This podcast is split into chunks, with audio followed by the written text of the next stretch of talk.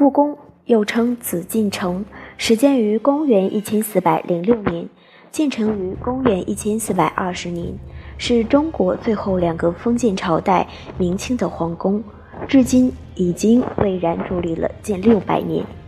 明清两朝共有二十四位皇帝生活居住在紫禁城里，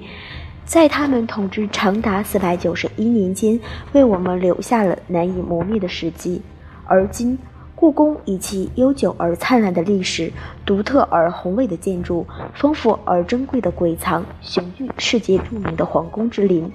一九六一年，国务院将故宫列为国家重点文物保护单位。一九八七年，联合国教科文组织又把故宫列入世界文化遗产名录。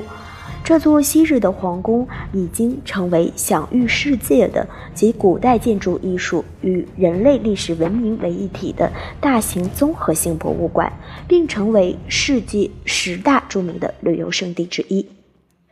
细数故宫栏目将带你走进故宫，了解它的前生今世。